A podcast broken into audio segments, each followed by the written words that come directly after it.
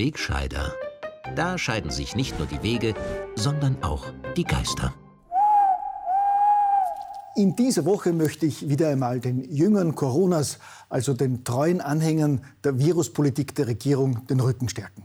Sie haben es in diesen schweren Zeiten nicht leicht, weil zunehmend verwirrte Aluhutträger, gefährliche Covidioten und andere aufmüpfige Querdenker und Treiber Widerstand gegen die einzig richtige Politik und die umsichtigen Maßnahmen der Regierung leisten und sich immer seltener bedingungslos unterordnen wollen, wie sich das für brave Untertanen gehört.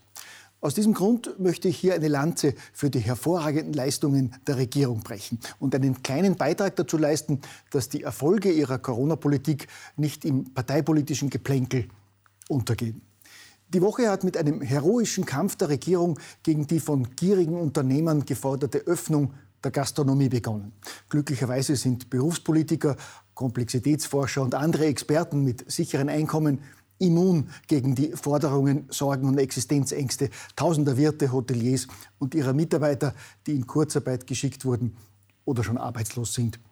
Und darum können sie ohne Rücksicht auf die wirtschaftlichen, materiellen und psychosozialen Probleme und Schäden der betroffenen Menschen ihre Entscheidungen treffen und zum Wohle der Gesamtbevölkerung gegen das tödliche Virus kämpfen. Und deshalb wurden selbstverständlich einmal mehr die Forderungen nach Öffnung der Lokale, Sport- und Kulturbetriebe abgewiesen und um weitere Wochen hinausgeschoben.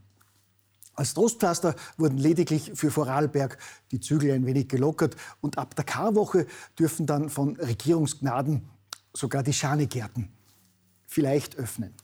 Vielen ist ja gar nicht bewusst, welch große Erleichterung das für die Wirten und ihre Gäste bedeutet, zumal das subtropische Klima Österreichs ja für seine Niederschlagsarmut und seine lauen Abende in dem März bekannt ist. Besonnener hat sich dabei einmal mehr die Chefin der größten Oppositionspartei gezeigt, die als Medizinerin und als Sozialdemokratin natürlich viel näher an den Menschen dran ist und um deren Ängste und Sorgen weiß.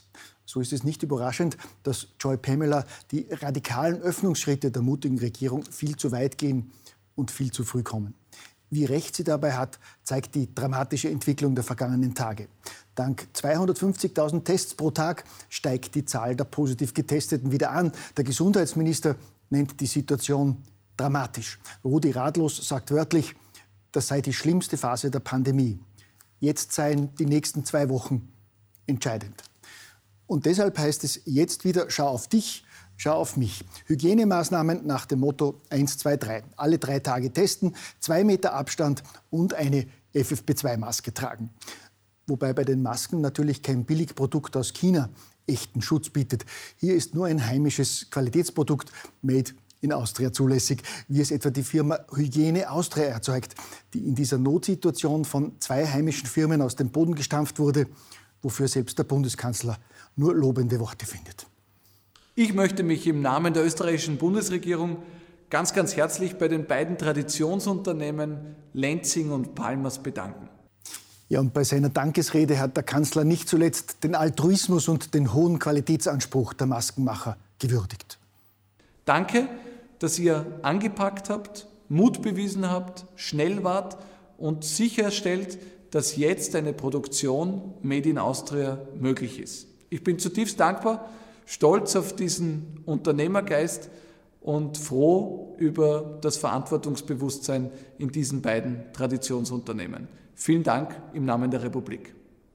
Sprach's und eilte als nächstes im Regierungsjet seiner dänischen Amtskollegin nach Israel zu Onkel Bibi, dem großen Förderer und Vorbild in Sachen Durchimpfung der Bevölkerung, elektronischer Impfpass und wie man mit Impfverweigerern umgeht. Hinter verschlossenen Türen dürfte Herr Netanyahu seinen Gästen aus der EU dann gezeigt haben, wo der Bibi den koscheren Most holt. Sprich, wie Israel seine Bürger behandelt, die sich dem Impfzang widersetzen wollen. So werden mittlerweile sogar israelischen Schülern, die sich nicht impfen lassen, Schulzeugnisse verweigert. Die Behörden gehen mit allen Mitteln gegen Impfgegner vor. Ihre Internetseiten werden systematisch gelöscht und sie werden auf allen Ebenen unter Druck gesetzt. So gesehen ist das israelische Modell natürlich tatsächlich ein gutes Vorbild für Österreich und andere EU-Staaten und vermittelt einen guten Eindruck, was in den nächsten Wochen und Monaten auf uns zukommt. Gell? Und was auf uns zukommen könnte, wenn es nach den Vorstellungen des Gesundheitsministers geht, zeigt auch ein Blick in die geplante neuerliche Novelle des Epidemiegesetzes.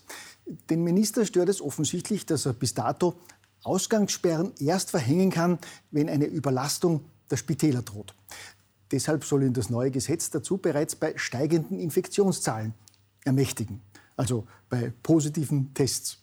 Noch interessanter ist, wie Rudi Anschober künftig Veranstaltungen definieren möchte.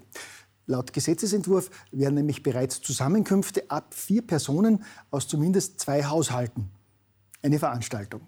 Und somit wäre eine solche Zusammenkunft natürlich auch melde- und bewilligungspflichtig.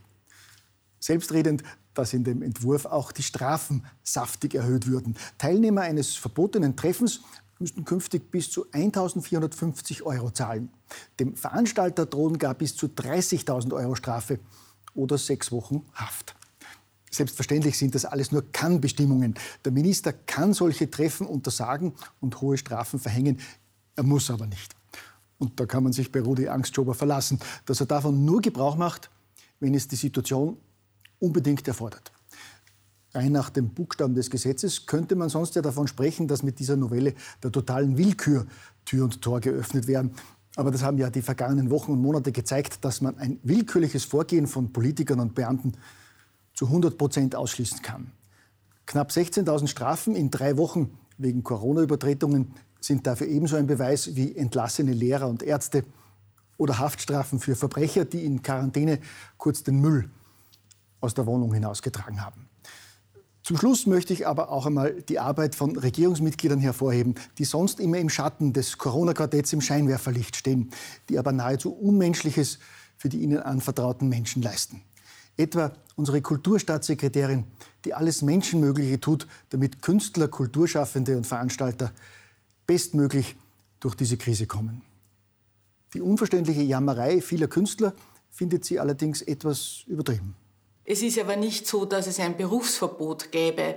Also man kann natürlich proben, äh, man kann schreiben, man kann malen. Also das, das ist ja alles möglich, aber natürlich ein sehr eingeschränkter äh, Betrieb. Also liebe Künstler und Kulturveranstalter, aufgepasst und noch einmal zum Mitschreiben. Der Betrieb ist zwar eingeschränkt, aber es gibt kein Berufsverbot. Man kann natürlich proben, man kann schreiben, man kann malen. Das ist ja alles möglich. Also ein bisschen weniger Raunzerei und ein bisschen mehr Dankbarkeit, gell?